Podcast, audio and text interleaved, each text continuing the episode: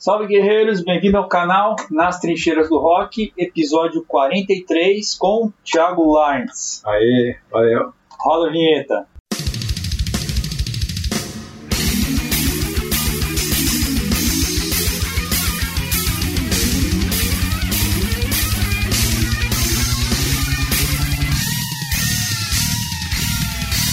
Stay Rock Brazil. A primeira em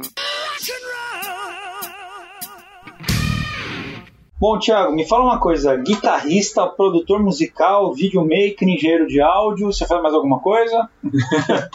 Por enquanto só. Por enquanto só já, É, já, já tá bom, né? É, tá bom. Ah, bacana. E me fala uma coisa: você foi duas vezes indicado pro Grammy? Isso. Foi um disco que eu produzi em 2012, né? Uhum. É um, era um disco meio instrumental eletrônico, né? Com, com o Jeff, meu amigo, né? Ele mora mais no Brasil, ele mora na Espanha. E a gente lançou pela Turbo, né? E foi indicado, foi até a semifinal. E na final a gente perdeu pro NX0 do Midas. Mas é uma indicação interessante. A gente entrou em duas categorias, né? Rock e rock contemporâneo. Ah, legal. E me fala uma coisa, às vezes você vê umas classificações aí no, no Grammy que o negócio soa meio esquisito. É. Co- como é que funciona lá? ah, Então, na verdade, concurso? cada, cada ano muda um pouco, né? né? Então, mas hoje eu sei que tem o lance contemporâneo que conta muito, né? A música urbana, né? Que, que é onde entra o trap, o rap, funk, né? Mas e aí como é que funciona? Você se candidata, os caras te acham? Como, como é que rola isso? É mais ou menos assim. Começa pelas gravadoras, né? Tá. Então, as gravadoras elas têm, têm que ser membros, né? Do, do, do Grammy. Se você é um produtor, você pode também se inscrever para ser membro. Você, todo mundo, qualquer pessoa Tá. pode se inscrever para ser membro, né? Só que tem um lance de hierarquia lá, né? Que deve ser seguido, né? Tá. Quem está mais tempo, né? A gravadora, os majors que, que estão mais, há mais tempo, né? Tem preferência. tem uma preferência e é tudo por votação, entendeu? Tá. Então, assim, nunca dá pra saber como é, né? Tem disco novo de pessoas que se inscreveram, assim, pela primeira vez e conseguiram ser indicado e tal. Entendi. Mas é muito difícil ganhar. É- Esse lance de chegar até o final e ganhar mesmo, acaba que o nome, a gravadora, que tá ali muito tempo na bancada, acaba levando sempre, entendeu? Entendi. Mas isso você acha que deve ser um meio até de valorizar os caras que estão há mais tempo? Sim. É, porque. Mas eles são justos, entendeu? Se a São. música é muito boa, ela chega forte. Ela É. chega agressiva na, na, na hora da votação, entendeu? Entendi. E, e aí, e aí essa, essa votação que tem internet é lá dentro? Não, é, são os conselhos, né? Ah, tá. É, mas tem, eu acho que, se eu não me engano, tem um- uma página. Com a escolha da audiência. É, eu acho que de- de- em determinada situação, acho que semifinal, quando, quando já começa a ficar mais exposto, tem uma votação externa, mas, mas lá dentro é o que vale, né? Ah, entendi. Então, me- me- meio que os caras eles já fazem aquela aquela curadoria, vamos chamar assim, Sim. e aí depois o, o que passou pela curadoria e de repente vai para o voto popular. Sim, é, exatamente. Entendi. É, u- ultimamente eu nem sei se tem esse voto popular mais, entendeu? Não é. É, eu não acompanho muito, assim, né? Mas foi em 2012. Aí eu tentei num, num disco em 2016, o da, da Medrado, né? Mas né, acabou que não rolou, né? do- Documentação também. Porque você tem que mandar tudo pra Califórnia, entendeu? É, e às vezes o correio brasileiro esquece bosta, pra né? chegar, entendeu? Mesmo você fazendo um lance de FedEx, DHL também, aí acaba demorando muito, entendeu? Não, e querendo ou não, você tem que se dedicar àquilo, né? Porque É. você tem que ficar em cima, separar material, mandar. É, cara, e tipo, ó, tinha disco que não era nem. não tinha a versão é, prensada e você tem que prensar pra mandar. Você tem que mandar um CD Físico. prensado, é físico pra eles. Entendi. Entendeu? Então isso aí já é uma coisa que. É, é moderno nos lados, mas em outros. É, mas é por isso que tem o lance da gravadora. A gravadora ela banca isso pro, pros seus artistas, né? Sim. Então, Então isso, de repente, por o isso tem material chega completo lá, por isso que tem que ter toda uma assessoria, né? Entendi. É. É, porque, querendo ou não, ainda segue o modelo que, que era de, de al- É, algum- alguns certo. vários anos atrás, né? Eles ainda estão meio que presos nesse formato mais de gravadora, né? Mas, por exemplo, lá fora, as gravadoras ainda têm essa força que elas já tiveram aqui, ou como é que funciona? É, eu acho que lá nunca parou, né? É, A gravadora lá é, segue firme e forte, as gravadoras, né? É, o lance dos escritórios, né, e tal. Uhum, É que aqui foi forte porque tinha investimento de fora, né? uhum. Então, mu- muitas majors, assim, gigantes, investiu, né? Em gravadoras aqui do Rio, de São Paulo, né? uhum. É, a própria Maynard, Rick Bonagil, aí conseguiu, tipo, é, fazer essas parcerias, né? Com essas, com essas, e esses investimentos externos, né? Sim.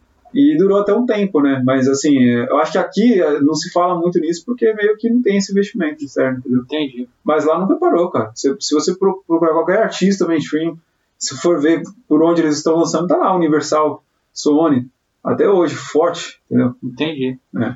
É, o que, o que eu imagino é que não é exatamente como era na época que você só tinha o CD, ou até antes disso, quando você só tinha o LP, né? É, Mas sim. eles ainda devem ter uma puta influência, né? Sim, total. E aqui eles, eles estão aqui ainda, mas eles estão como fazendo um papel de escritório, que é um pouco diferente, entendeu? Tá.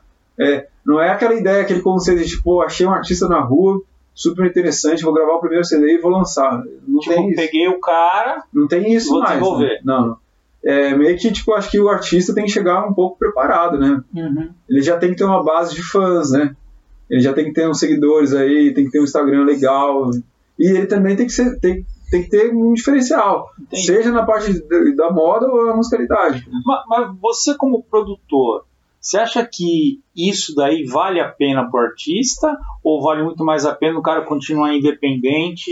Bom, aqui no Brasil, não. Não. Lá fora, sim. Tá. Mas, assim, aqui no Brasil, quando eu falo que não, é depende até que caminho, entendeu? Uhum. Depende do nível. Às vezes o cara, underground, ele é tão grande que ele não precisa da gravadora, ele não precisa de Uhum. escritório nenhum. Ele sozinho roda o Instagram dele, ele já tem um milhão de seguidores. Tem um monte de Uhum. cantores, artistas underground que tem um milhão de seguidores aí, Sim. lota sozinho em casa, não precisa de ninguém. Mas ele precisa de alguém ali, um, sei lá, um brother pra agenciar Pra show, poder assessorar, né? um motorista, tá ligado? E os músicos. entendeu? Uhum.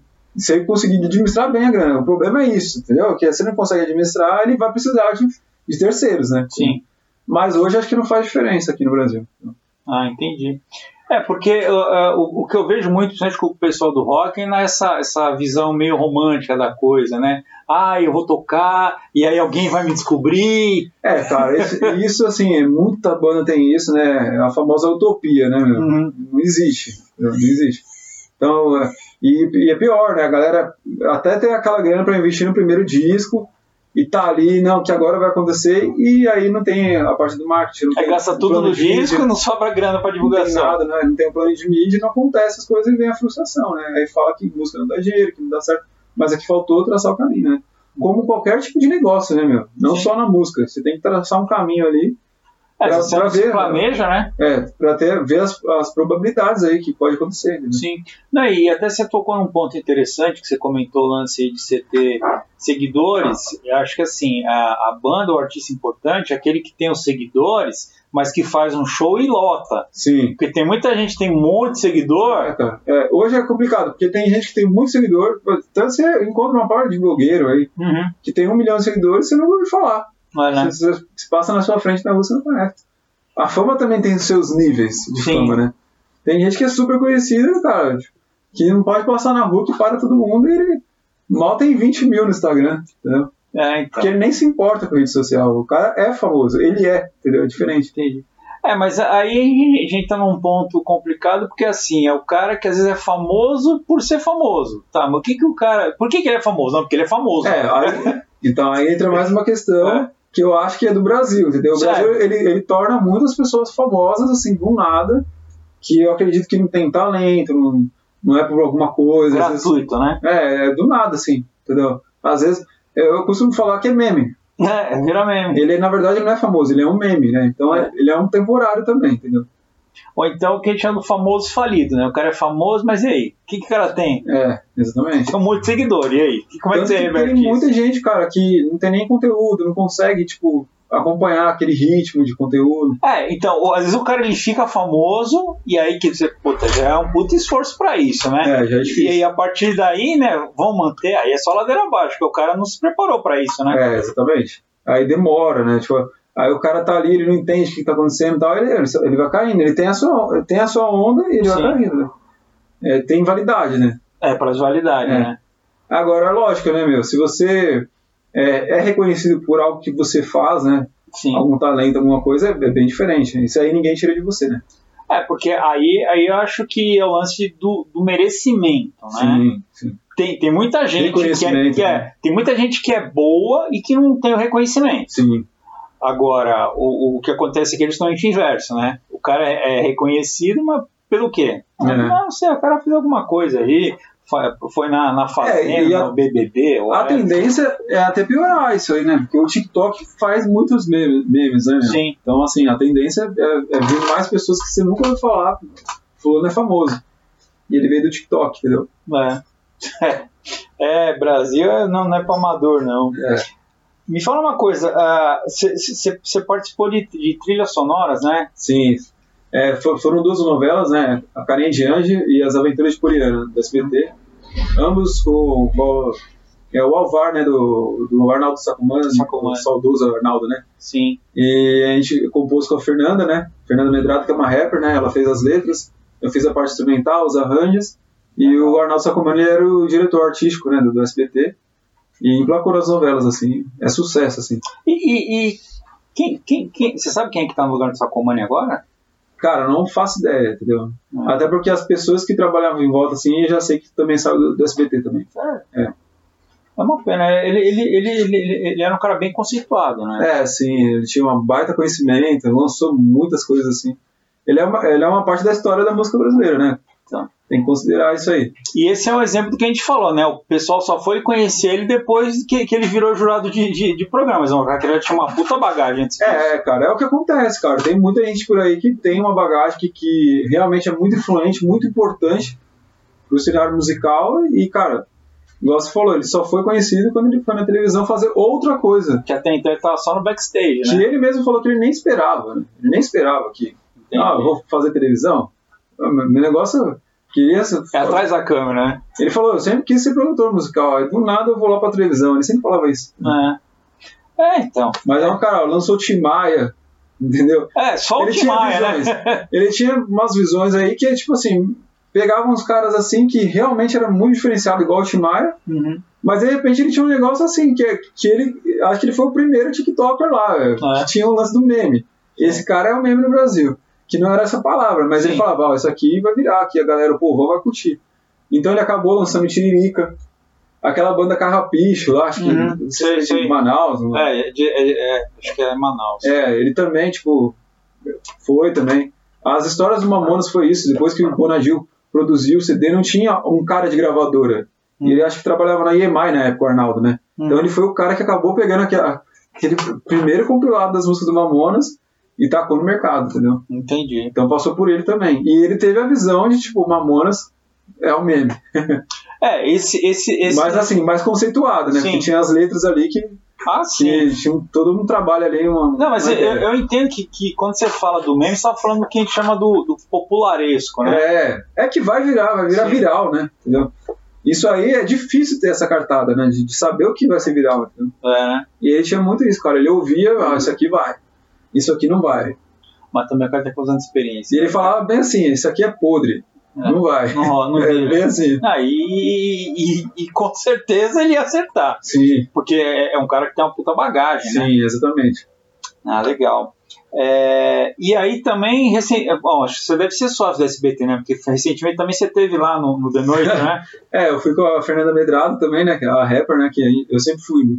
Sempre produzi as músicas dela, né? O, o primeiro CD, né? As batidas, os vídeo, videoclipe também dela também faço. Uhum. E eu toco as músicas, né? Então, o- pro SBT, é a segunda vez que ela foi no Danilo Gentili, né? Tá. Nessa segunda vez, ela teve a ideia de, tipo, querer tocar com banda, né? Entendeu? Fazer ao vivo. É, aí eu falei, ah, beleza, vamos, vamos repaginar as músicas, né? Então vamos adicionar guitarra, né? Porque na produção eu sempre jogo cordas, Tá. mas eu deixo muito baixo na mixagem e tal, deixo as guitarras mais atrás, trago o baixo mais pra frente, batida mais, mais à frente e voz na cara, né? Uhum. Aí pra produção ao vivo, falei, não, vamos deixar, manter as guitarras, né? Até que coloquei uma distorção mais. tal. Aí eu chamei o meu amigo Diego Tcheguez, o irmão do Demian, Do Demer. ele fez o baixo pra Legal. gente, né? E no lugar da bateria, eu acho que aí já tiraria a característica, a característica do hip hop, né? Uhum. Então a gente chamou a DJ Sofia pra fazer as batidas e tal. Então Tá. ficou um negócio meio Linkin Park, assim. Ah, é. E ficou legal, ficou maneiro lá. Ah, com certeza. Bacana. Aliás, até, até- até aproveitando o gancho, ah, o papo tá legal, mas vamos chamar uma música. Que música que você quer chamar? É, pode ser a Guitar Flash, né? Guitar Flash? É. Guitar Flash é uma música do Andragonia, da minha banda, né? É a música mais acessada, com mais de um milhão de jogadas. A gente fez pra um game chamado Guitar Flash. Legal. E gente do mundo todo joga ela e conhece bastante ela. E tem a parte guitarrística aí bem apurada aí. Ah, legal. Então com vocês, Guitar Flash, Isso. Andragonia. Isso. É nóis. Stay Rock Brazil.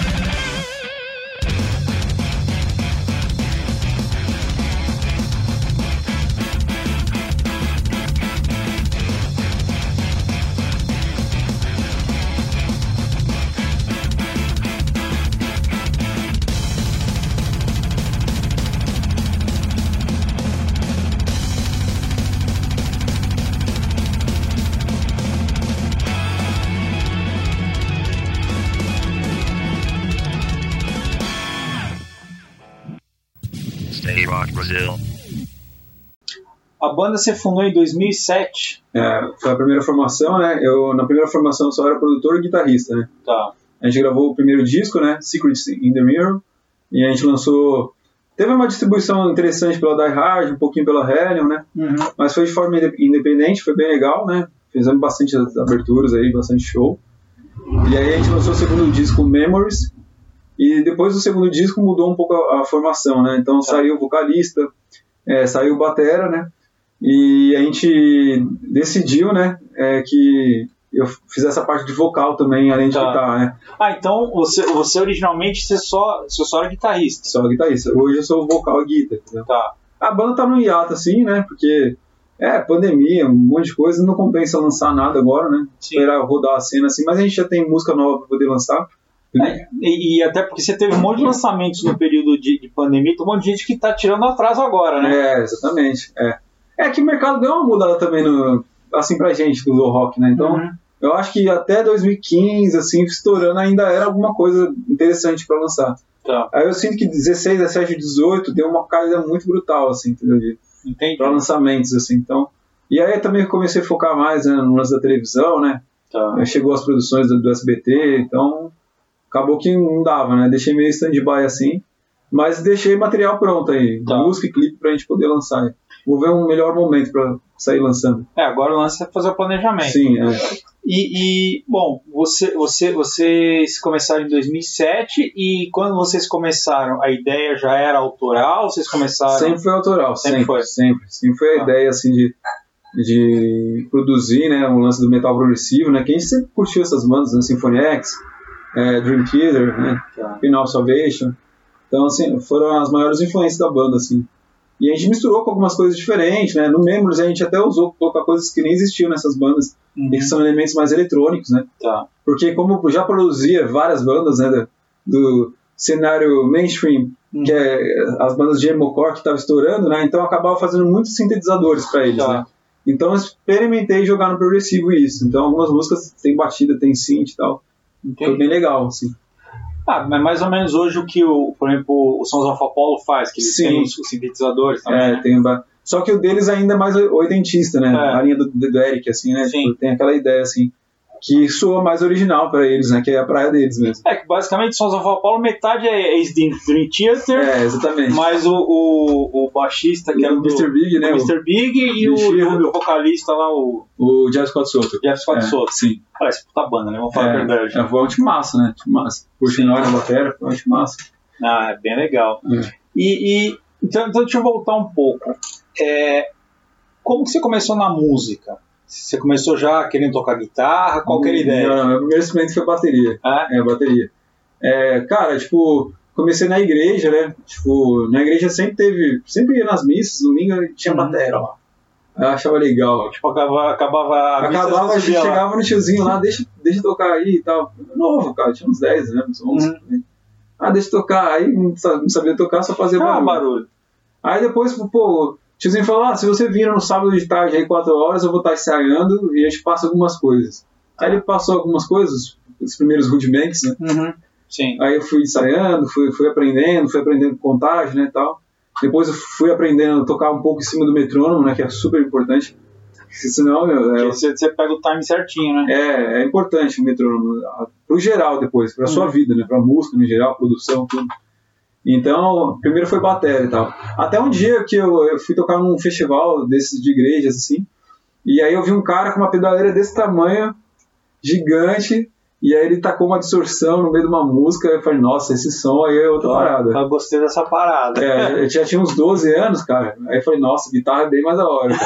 Cara. Essa bateria Aí nada. já, aí eu já fui pra guitarra. Entendi. E aí você vai, é, o caminho é o mesmo, né? Você vai, você vai tirando aquelas músicas mais grunge, né? Uhum. Que é mais fácil de tocar, comprando revistinha, não tinha YouTube. Uhum. Então você, pô, vamos tirar uma música do Nirvana.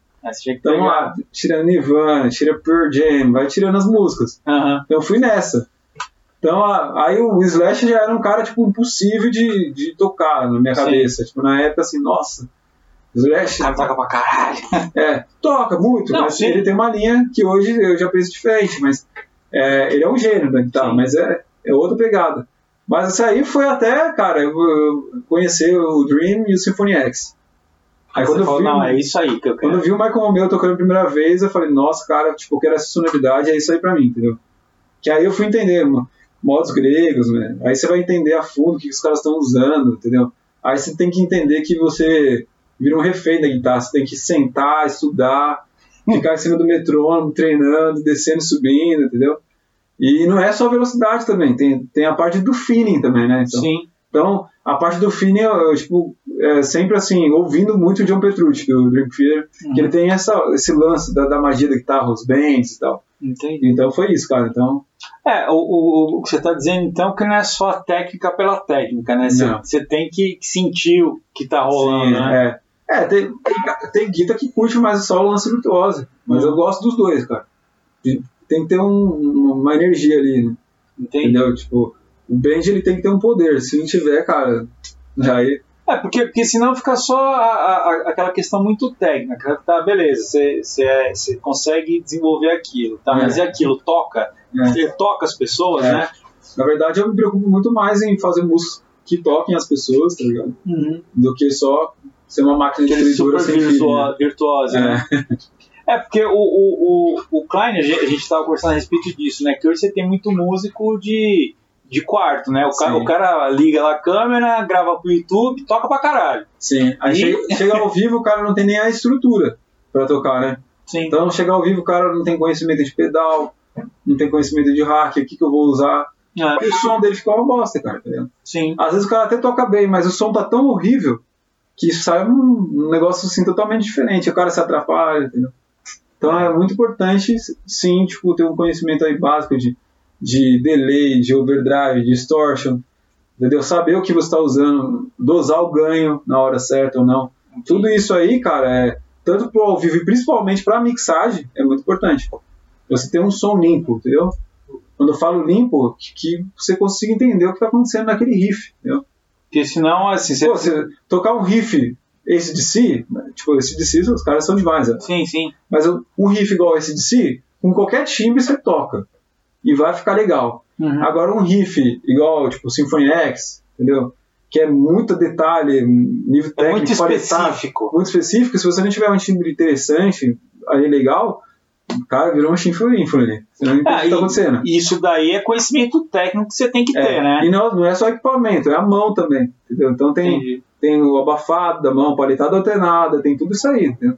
Entendi. Então, E, e, e, e fala pro pessoal aí, por exemplo, hoje, um cara, um cara que toca guitarra, pro cara, pro cara ele ter um nível bom, quanto tempo de estudo diário por semana que você acha que, que é? eu acho que primeiro precisa separar é, a cabeça daquele guitarrista. O Tá. que ele quer, aonde ele quer, qual é o Onde ele teto, quer chegar? entendeu? Porque, cara, tem cara que não curte nada disso que eu tô falando. Tem cara que não gosta de Forex, nem Uhum. conhece, não quer saber de virtuose. Uhum. E o cara é outra pegada, ele gosta de um blues? Uhum. o negócio dele é Big King e tal. Tá. Pô, se o patamar dele é aquilo lá, beleza. É um pouco mais rápido para chegar, mas a parte do fine tem que ter em ambos, entendeu? Sim. Então o cara ele tem que estar preparado sempre ali, desenvolver essa parte. De E o sentir o que também ele você tá só ganha com tocando. o tempo. É, e ele precisa sentir o que ele tá tocando. Sim. Ah, cara, tem muito nego que toca, tocar, ele não sabe nem o que tá acontecendo. E eu acho que Vai. é muito importante, a música tem, tem isso, entendeu? Então, cara, depende. Se for um nível técnico muito grande, assim, cara, eu acho que nunca acaba. É, Você vai estudar pra sempre, cara, pra sempre. entendi. Você Pô, pegar a maior referência da, da guitarra no Brasil é o Kiko Loureiro. Uhum. Você acha que ele não estuda? Ele estuda até hoje. Não, com certeza. Então fica a dica aí, né, gente? Vamos estudar, né? Porque se a hora que você acha que tá bom, ferrou. É, cara, é, é impressionante, porque você, quando você acha que você tá bom, do nada você vai achar um japonês de 10 anos, do outro lado do mundo, um milhão de vezes melhor que você, E acha mesmo. e com técnicas já diferentes, outra escola de- de linguagem musical, que aí você fala assim, nossa, cara, tô muito pra trás, cara. entendeu? Então é, é aí que você tem que pensar, entendeu? Você toma aquele chá de Nunca para. realidade. É, nunca para. São estilos, né, cara? Sim. Tem uma nova onda de guitarra aí, cara. Tem umas bandas aí, Polífia, né? Quem tá estudando guitarra... Polifia, é, conheço. É, tem um monte de banda assim nessa onda aí, né? O Tim Henson, acho que é isso o nome do, do Uhum. guitar lá. Que você pega aquela onda assim que é um pouco diferente, tem um pouco de qualidade híbrida, entendeu? você vê a banda, é tudo moleque. É, e você vê a, a parte é, da execução, os shapes que eles montam nos acordes, as paletadas alternadas, é tudo diferente da linguagem da guitarra que a gente já está acostumado a ouvir. A gente está acostumado a ouvir Uhum. coisas dos anos 80, 90, tá ligado? Isso, isso Essa galera é uma galera que que estudou jazz, fusion e misturou com um pouco de rock agora. Então tem uma coisa diferente. E eles sabem usar muito a parte eletrônica das coisas, entendeu? Você vai ver os caras usando muito beat também, que é de trap, que não tem nada a ver, misturando com guitarra. E aquela sonoridade ali, meu, super diferenciada. Então isso, é, meu, é o que acontece lá fora, ele, ele, ele que dá um novo, uma nova era para novas pessoas querer, querer aprender guitarra, o instrumento, entendeu? Entendi. Isso que é legal, cara. Não, isso- e- e- é- essa como seria como se fosse a- a- a- uma nova onda. É, exatamente. Tem gente que tá lá agora, lá, um moleque de 10 anos, acabou de ver os caras, não quero aprender a tocar guitarra, É quero eu tocar com eles. Entendeu? Entendi. E é isso. E isso aí fazia as pessoas antigamente quererem tocar guitarra. Entendi. É, É, Era uma banda específica que tinha um solo, tipo o Guns. sim. Quantas pessoas não, queriam aprender a tocar guitarra com do Slash? Um monte. Não, o, o próprio Tiguez que você citou, ele falou isso, que ele pode não ser tecnicamente o melhor, mas quando você imagina um guitarrista, é a imagem dele que você vê. Sim, exatamente. É. Exatamente, cara. Por isso que é importante saber ah, na cabeça daquele guitarrista o que ele quer, pra onde ele quer ir, entendeu? Cara, tem gente que quer parar no Santana. E tá tudo bem, cara. Tipo, é legal pra caramba, sonoridade única. Sim. O cara é daquele jeito, entendeu? Ele também é importante, entendeu? E é isso aí. É, mas é, é- é- é- isso que você falou é importante mesmo, né? A, a pessoa ela saber aquilo que ela quer e realmente querer, porque, beleza, querer todo mundo quer, mas e até onde você está disposto a ir para realmente atingir aquilo, sim, né? cara, sim, exatamente. Pô, tem um, outra linha de ter vários amigos que tocam guitarra que, tipo, eu, puxo, eu gosto muito do John Mayer, por exemplo. Uhum. Ele é um cantor, mas, pô, você já viu ele fazendo solinhos de blues Sim. e tal? Ele tem uma identidade, tem uma coisa diferente. Tem cara que se chegar ali, pra ele já tá bom, entendeu? Então é isso. Então não é só sobre virtuose, né? Então, É, e que também não, é errado, porque às vezes o cara acha assim, ah, mas eu toco só isso. É como assim só isso? Não é isso que você gosta? é, exatamente. não, o importante, cara, na verdade, acima de tudo, é você ser criativo na guitarra, entendeu? Sim. Então você pega, pô, uma banda que eu gosto pra caramba, o Red Hot Chili Peppers. Uhum. Você vai ver as guitarras são criativas. Uhum. E não é um negócio assim, nossa, de outro mundo, meu Deus, não dá pra tirar de ouvido. É, o Joe Frusciante não é nenhuma referência, né, do- do- dos top guitarras. não, mas ele é muito criativo, Hum. entendeu? Ele é muito criativo, ele sabe usar os efeitos na hora certa, o ritmo, que é muito importante na hora certa. Então acho que é isso, a partir desse caminho aí, entendeu? É, assim, tem uma série de características que vocês têm que levar em consideração, Sim. não só a virtuose, né? Sim, exatamente. exatamente. Entendi. E me fala uma coisa, ah, você você falou que você lançou, que vocês lançaram três, três CDs, né? Sim. E vocês deram tempo agora. Vocês chegaram a, a participar de festivais? Como é que foi isso daí? Isso que eu lembro que você comentou que você, que você tocou na, na MTV, não foi? É, assim, na época da, que a MTV ainda funcionava aqui no Brasil, Na né? MTV antes de virar comédia. É, porque essa MTV que tá hoje, na verdade, a administração é, Sim, é- é gringa, né? Então é outra pegada, é, é uns programas parecidos com os formatos americanos, Sim. né? Mas a MTV brasileira, ela tinha aquelas faixas de clipes, né? Tinha aqueles programas e tal. Então ali tocou muito, meu, a gente já produzia muitos clipes pra banda, né? Uhum, A gente era uma banda que na época, em 2010, era muito difícil você ver as bandas fazendo clipe, entendeu? sim. Então eram poucas. Então a gente teve essa sorte de tipo, produzir em larga escala 5, 6 clipes e pelo menos três ficar rodando sem parar no MTV Lab, né, na época. Sim. né? É, o que tinha na época era bastante as bandas grandes, né? Sim. que produziam. Sim, exatamente. Mas como a gente já tinha um estúdio, já só trabalhava com isso, então a gente aproveitava e, e fazia o nosso, né? Fazia o nosso corre. aí, né? Vamos gravar. Já vamos gravar, vamos aproveitar o preço, né? Sim, lógico. tá pago mesmo? É, exatamente. Mas assim, é, é, sobre festivais, a gente fez o Araraquara Rock, né? Na época que. Acho que até hoje é um festival bem conceituado, né? Sim.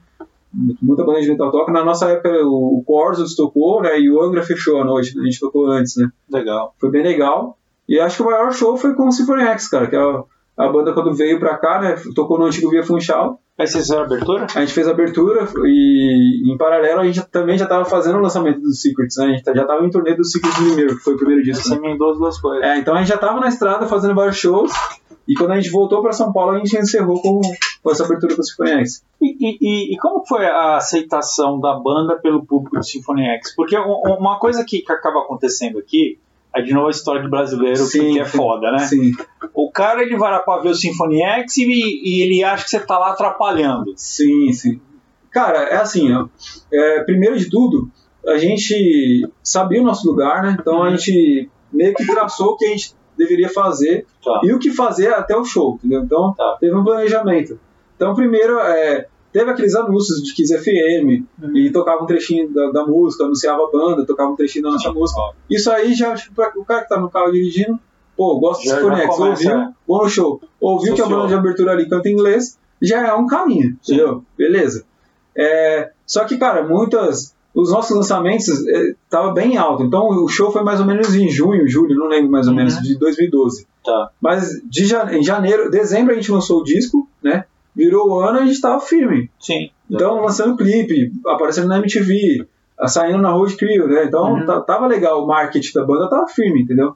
E já tinha uma galera muito forte na internet. Então, a gente sempre trabalhou bem pesado com os fãs, entendeu? Tá. Então, a gente já tinha uma massa ali, uma galera é, para corresponder a gente, entendeu? Então, no show do, do Symphony X, eram cinco músicas, né? Então, a gente já tava com um discurso meio pronto, tá ligado? Tipo, o vocalista, a gente já chegou, meu, meu, já dá um recado pra galera, já, meu, agita a galera, prepara a galera pro Symphony X, entendeu? Sim. Pô, a gente vai tocar cinco músicas tá do nosso álbum, abertura, né? estamos fazendo é, cinco músicas do nosso álbum Uhum. e tal. Mas o legal, cara, é que a galera aceitou muito bem E lógico, cara, é, a gente estudou direitinho, né? A gente trabalhou bastante as músicas pra chegar redondo. Tem que né? fazer a lição de casa. Que é né? bem importante porque a galera do progressivo, cara, é a galera que toca guitarra que estuda, entendeu? Então os caras já estão assim no show. Bom, quero ver se eles vão errar. Sim, é. Já é assim. Isso, é. Acontece, é normal, a gente Sim. já conhece o público, né? Então, cara, a gente chegou bem preparado para esse show.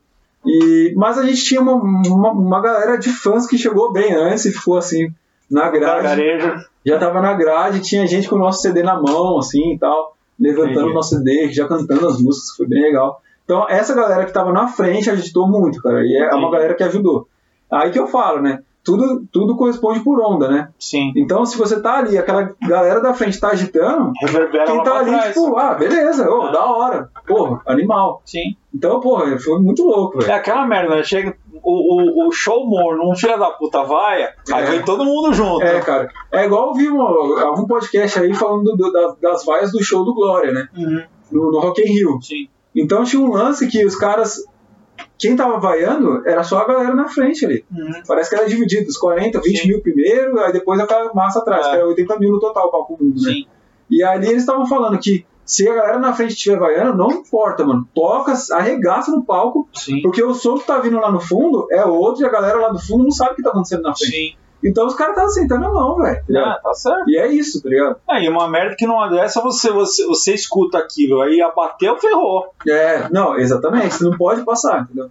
Então a gente chegou muito bem preparado, foi bem legal, cara, tipo, não esqueça, tipo, o vocal do Symphony X, o Russell Allen, ele, ele foi, tipo, bem receptivo com a gente, pô, colou no camarim, nos corredores, passava, jogava água- água na gente, Entendi. zoava, meu, desejava bom, bom show, então a gente tá muito à vontade, assim, foi um dos grandes shows, assim, da nossa vida, assim. É, e isso eu acho importante, né? De, de, de repente um, um, um cara que pode ser é ídolo de vocês Sim, sim. rece- receber bem, né? Sim, é. Então foi, cara, e outros shows, assim, meu, a gente também fez o show de lançamento, a gente fez no Blackmore, Uhum. Foi bem legal, cara. Tipo, todos os nossos fãs, a galera toda voltou a casa. A gente preparou o cenário, iluminação. Foi bem bacana. assim. Ó, por isso que fanbase é legal, tá? E fanbase não é amigo e nem, É, e nem parente. É, os fãs foram cruciais ali, entendeu? Ah, bacana. E, bom, vamos chamar uma música? Vamos. Qual que vai ser? É, bom, pode ser o- algum do, do, meu- do meu canal do, do Instagram, né? Vamos, vamos lá. É, pode ser um do, do Symphony X, lá tem uma versão lá que eu fiz do, do Sea of Lies. Então, Sea of Lies, Symphony X, versão. Thiago Larentes. É isso aí. Stay Rock Brazil.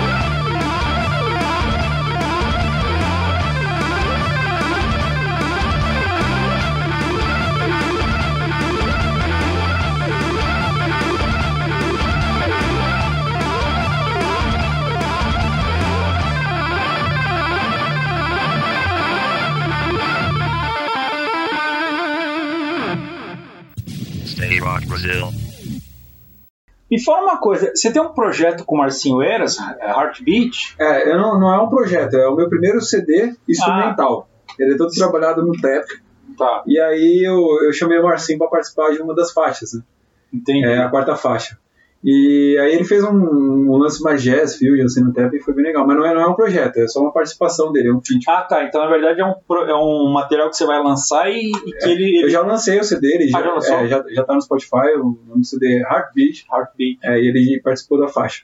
Ah, legal. Bacana. É, o Marcinho... É, porque o Marcelo é uma referência no, no tap, né? Nessa Sim. técnica de two hands, tap e tal, né?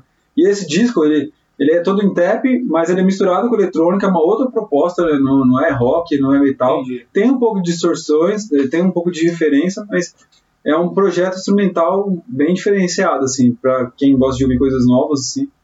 É, isso, isso, isso eu acho que, que, que é uma coisa que, de uma maneira geral, o pessoal do rock meio que torce o nariz. É, a a galera não curte tanto, entendeu? É, Mas né? eu fiz pra uma outra praia, assim, Não, o é, meu negócio é música, entendeu? Então, é, mas é engraçado porque assim, né? Os caras ficam sempre na mesma, né? Então, quer dizer, como é que você vai lançar uma coisa nova se não tem aderência, né? Os sim. caras nem se dão a, a chance. É.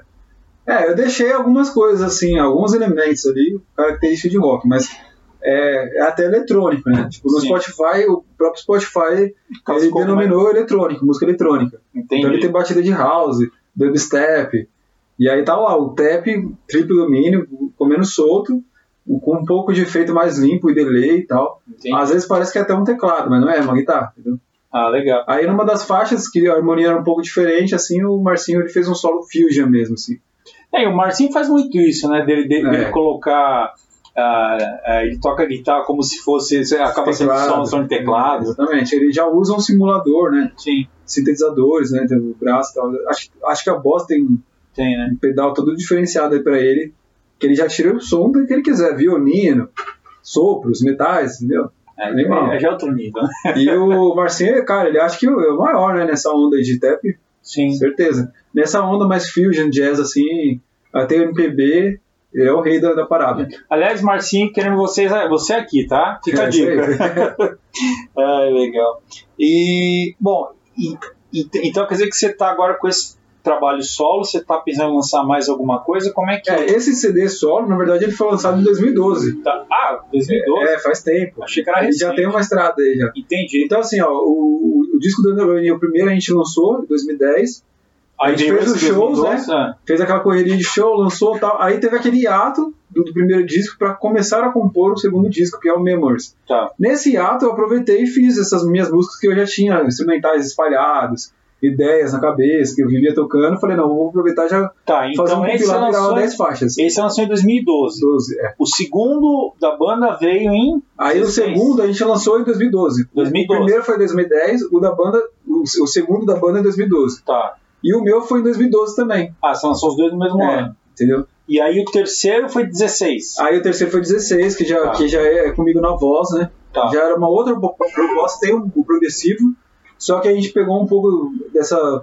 é, tem um novo nome aí que é- nem é tão novo, mas 2016 estava bem forte, né? Que era uma vertente dentro do metal americano que chamava Jandy, Ah, tá. que é, é meio matemático, meio os riffs do, é, drop dó, tá ligado? Bem Entendi. pesado tal. Tem algumas bandas referências aí, Periphery, Tesseract são as bandas referências, né? Então a gente estudou muito esse estilo e a gente compôs um disco inteiro nessa onda, que é o Oxygen. Tá no Spotify também.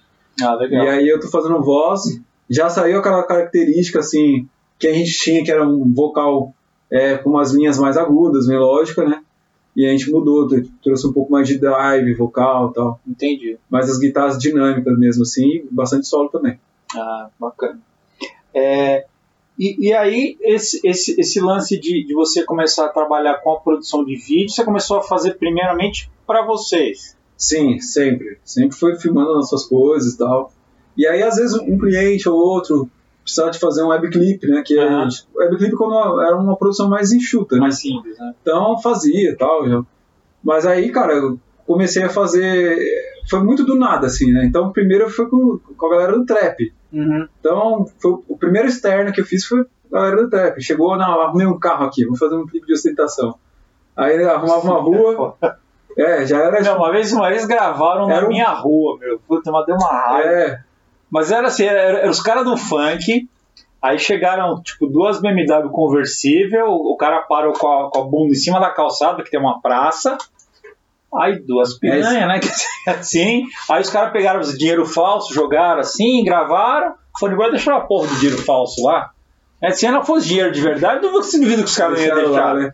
Meu, É, e aí era isso, né? Tipo, era um Porsche conversível, né? Alphaville 2. É. E a gente tava filmei, pô, foi bem legal, né? Tirei uma fotografia legal. E aí veio o lance de, meu, acho que eu vou focar nisso aí que é legal. Que eu gostei, eu gosto de, de filmagem muito, cara.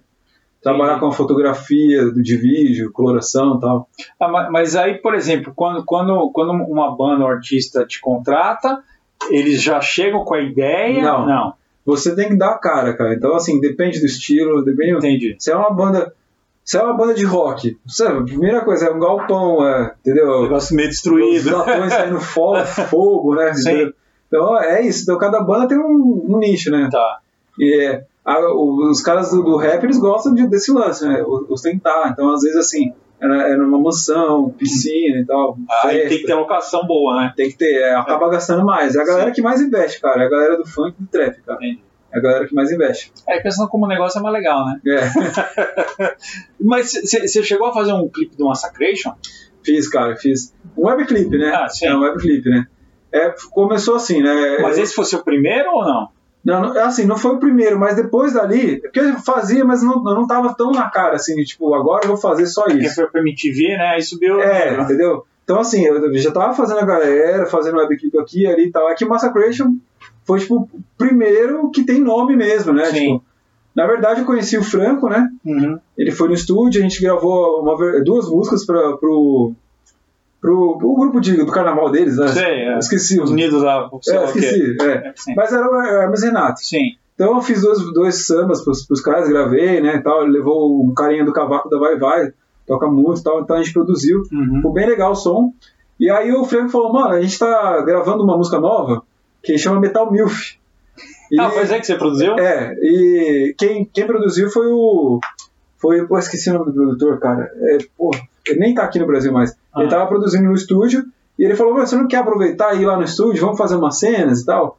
E a gente faz um webclip e tal. Eu falei: não, demorou, vamos lá.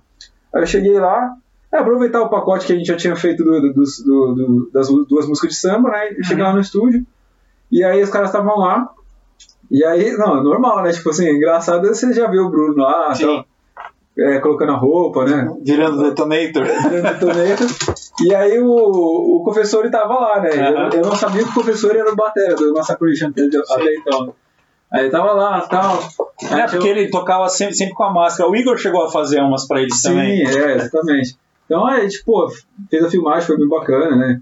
É. É que é engraçado filmar os caras e não rir, né? meu? Sim. Puta, não tem Você, como. você- você tem que manter a seriedade ali, né? É, mas foi bem legal, cara. Depois que a gente lançou isso aí, é, no Facebook bombou muito. Acho que na primeira semana já deu um milhão, assim. Sim, O Massacration, ele sempre foi uma febre, cara. sim, Se os caras voltar agora, lançar um negócio agora, vai virar meme, vai virar viral. sim. Não tem jeito, cara. entendeu? É verdade. Eles têm uma força muito grande, né, meu, na internet, assim. Não, e o engraçado é o pessoal que, que, que ainda quer levar o negócio a sério, né? Sim. Tipo, ah, não, a banda fica tirando espaço das bandas sérias. Mano, mas, Porra, é mas é um trabalho profissional, cara. Sim! Os caras gravam com qualidade, eles gravam um clipe com qualidade, eles Sim. se preocupam com o cenário, com o visual, tudo. Entendeu? Qual a diferença do Massacration pro Steel Panther? É, Então, Entendeu? Nenhuma. mas é porque os caras não se levam a sério. Porque aí você pega, por exemplo, te- te- teve aquele caso lá, acho que foi lá de uma premiação da, da MTV, que, o, que foi o Kiko até que falou, ah, massacrei, pô, meu, não tinha ninguém É. melhor pra dar um Eu prêmio. não sei se era um negócio assim. zoeiro na época, eu lembro disso. Eu nem, É. Pode ser que, se tratando de MTV, todo mundo trabalhava, às vezes é zoeira, mas pra gerar, né, tipo, É. corte- os cortes da época. mas, mas, cara, é isso, cara. né? Eu, eu vejo assim que os caras são profissionais, cara, e, e eles fazem muito bem o que eles estão fazendo daquele jeito ali. Sim. O Hermes Renato é a mesma coisa, só que é uma linha voltada pro carnaval, pro samba e tal. É, então. Pagodinho, né? É, Unidos do caralho a quatro. Eu acho, que é eu acho que eles tinham que. É, isso aí. É, Unidos do caralho Eu a só acho que eles tinham que investir um pouco no funk, que aí ia virar. É, então, é. Os caras têm que dar Aí aquela modernizada. É, aí, aí ia virar. É, ó, então, Hermes Renato, vamos pensar aí, ó. A gente dá ideia de graça, hein? Não, mas o, mas o Franco tá ligado, ele tá É? ligado que ele foi, ele, ele foi já atrás das produtoras de funk É, tal. já, já, deu, já tá dando uma já sondada. se eu não me engano, produziu uma música uma, uma vez na época, não soltou ainda, mas, mas não sei que pé que anda, mas se soltar vai virar meme com certeza, vai, vai Olha, bombar. vamos ficar esperto aí. Legal. E você faz distribuição digital também? Sim, sim. É, o estúdio hoje ele tem um selo, né? Uhum. É, lá, de, lá de Madrid, né? Um amigo meu ele tem um escritório em Madrid, Tá. que também tem uma filial nos Estados Unidos, né? E aqui no Brasil o estúdio também é um selo. Então todo mundo que eu saio gravando, eu já, Já faz eu faço a distribuição. Todas as plataformas. Spotify, Deezer, Google Play, Apple Music. É que, na verdade, é, é, é o que funciona hoje em dia, né? É, sim. Já é um compilado, é porque muitos artistas não sabem como funciona, né? É, não entende muito dessa parte de direito autoral, ISRC e tal, né? Então, É, então isso, é- essa é uma assessoria que eu já estou dando ali, né?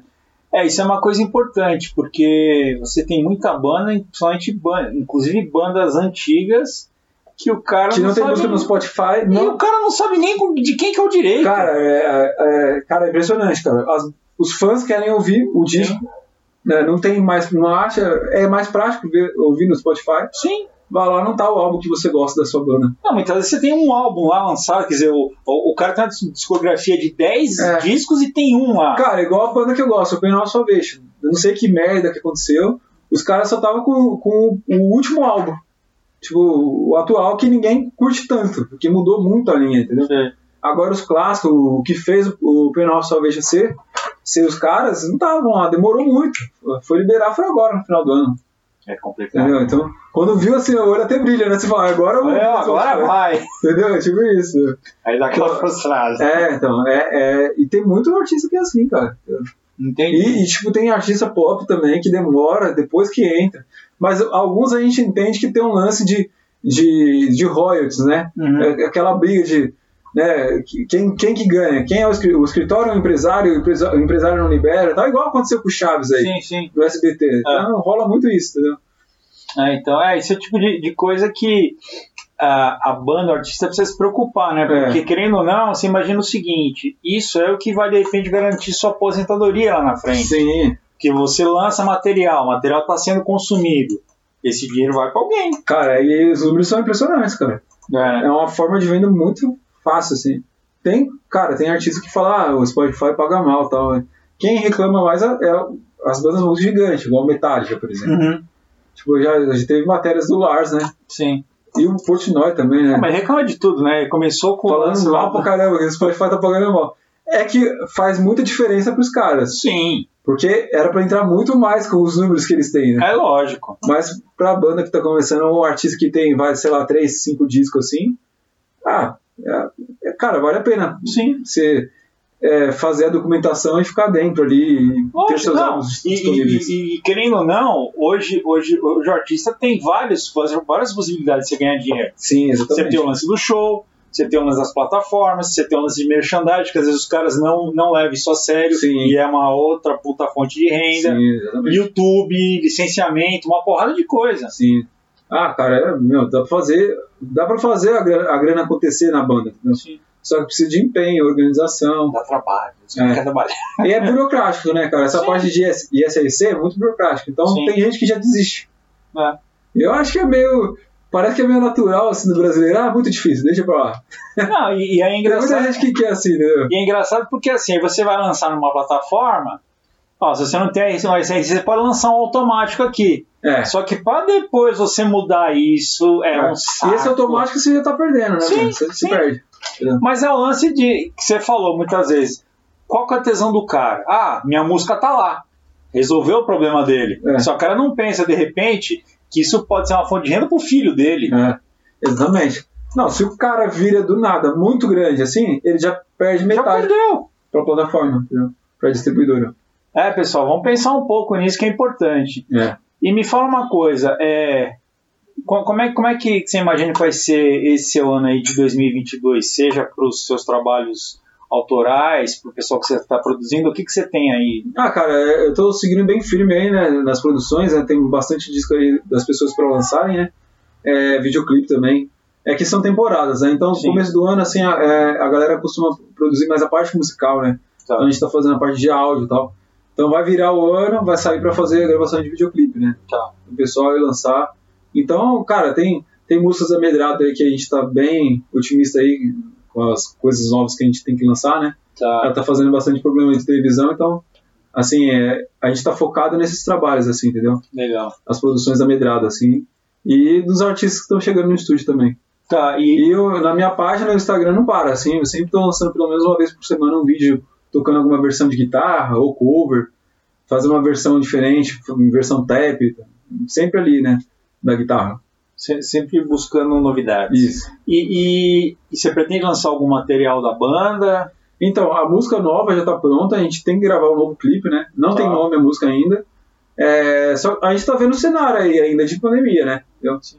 Porque o, o Batera, devido à pandemia, ele se mudou pra Santa, Santa Catarina, né? Tá. Então, acho que ele vai em algum momento voltar pra São Paulo, quando tiver melhor os negócios e tal, né? Mas é, isso não impede de gravar o clipe, mas pode ser que no segundo semestre a gente lance o clipe. entendeu? Ah, entendi. Legal. E vamos chamar que música agora? Pode ser mais uma do, do meu Instagram. Vamos. Pode ser essa última versão que eu fiz da Adele, Easy on Me. Então com vocês, Easy on Me, Adele, versão Thiago Larentes. Thiago Larentes. É isso aí. Stay Rock Brazil.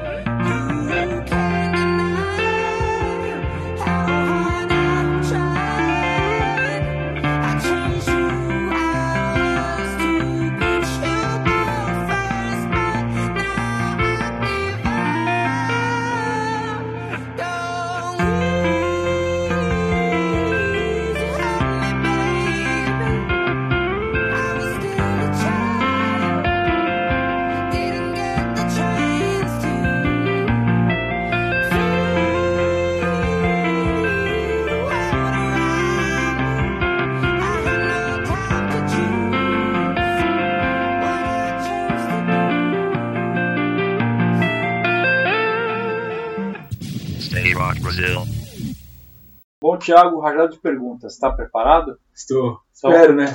Eu não vivo sem? Guitarra. Isso é importante. o que te tira do sério? Meu, é. Deixa eu ver.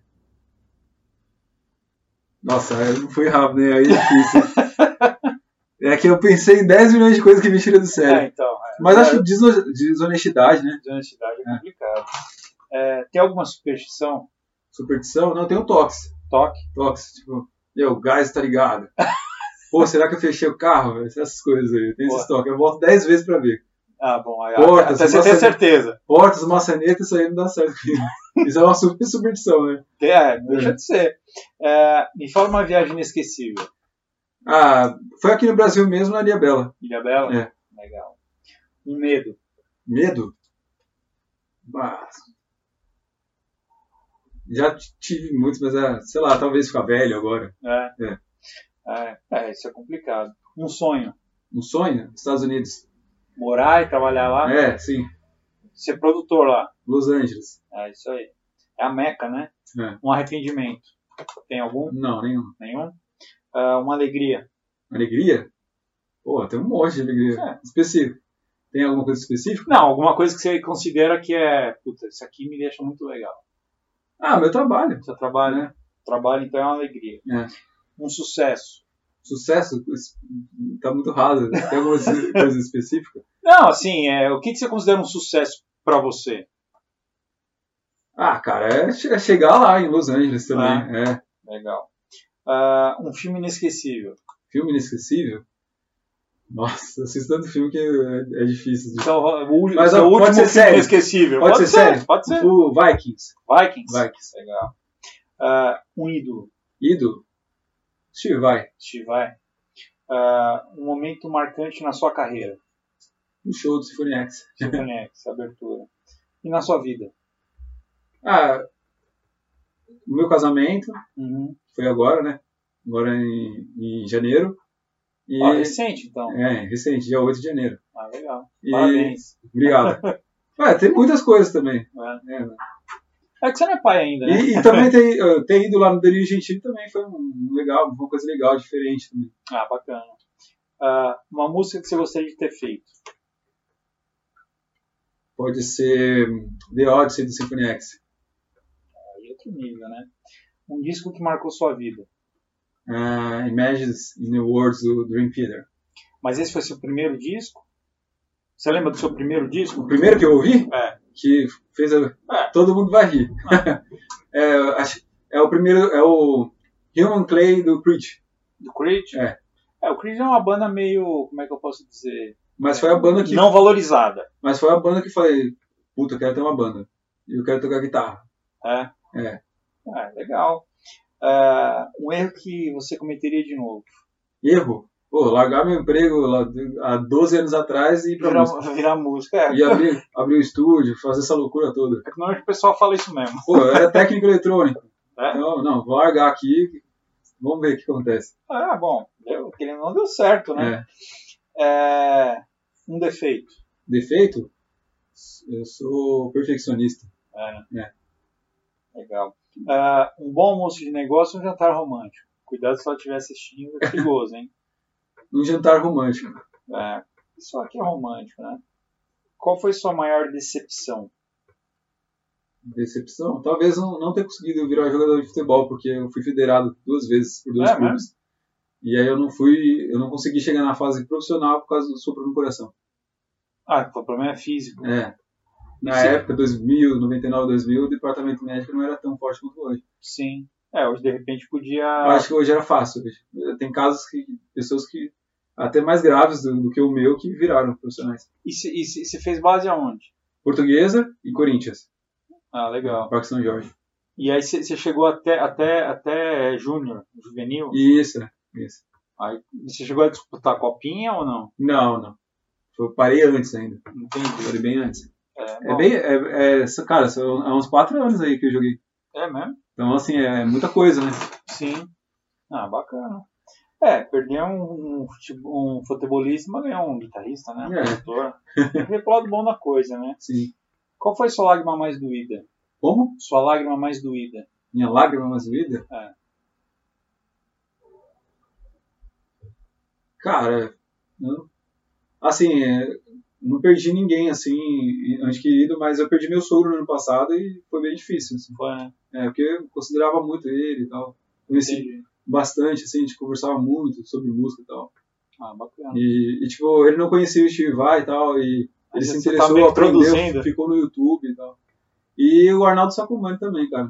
É, Ter perdido ele foi difícil pra mim, porque ele abriu muitas portas, né? Colocou a gente no SBT, arrumava uns trabalhos aí. Não só por isso, mas acho que pela humildade do cara. Tipo, o cara nem precisava de nada, chegava no estúdio, na minha casa, Não, o cara ali. te valorizava, né? Sim, exatamente. Então, cara, é, pela história dele, a bagagem, tinha coisa que eu nem conhecia, eu fui conhecer depois. Pô, vou procurar o que ele fez. Aí depois você vê o tamanho É. da, da grandeza, entendeu? Entendi.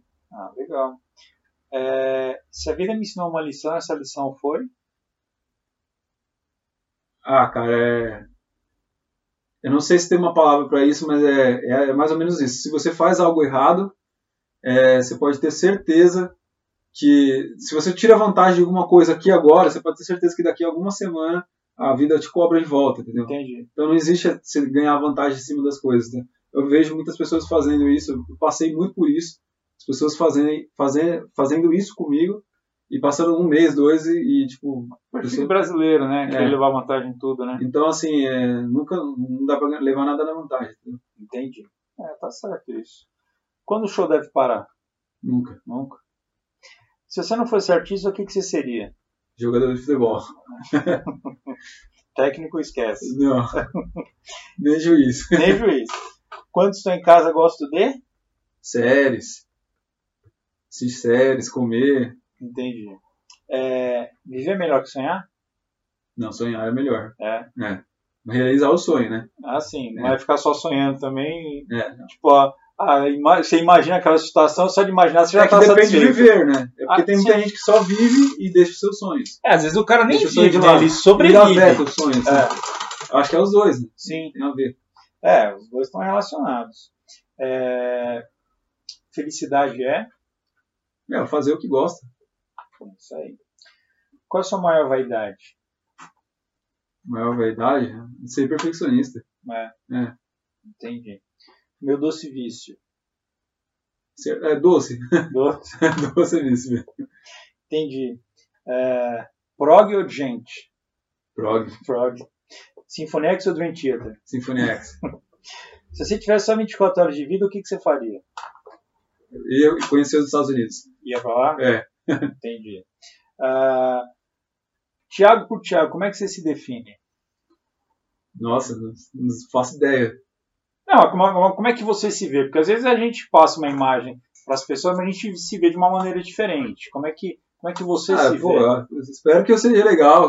É, né? que, que, pô, o cara é simpático, legal ali, atencioso, é isso. entendi. Bom, faz o seguinte, manda uma mensagem final pro pessoal que está assistindo a gente, o pessoal que já te segue, que te acompanha. É isso aí, galera. Valeu por acompanhar esse podcast. É um prazerzaço estar com vocês. Obrigado. Acompanhe aí nossos trabalhos, continue acompanhando o podcast da- da galera, cenário bacana aqui, É. bem legal. E muito obrigado aí pela recepção também. Que é isso. Eu queria te, te agradecer, então, você ter aceitado o convite, você ter vindo aqui participar com a gente. É uma honra pra gente também. Valeu. E é isso. Tamo aí junto. Semana que vem tem mais, sempre trazendo um artista bacana. Valeu.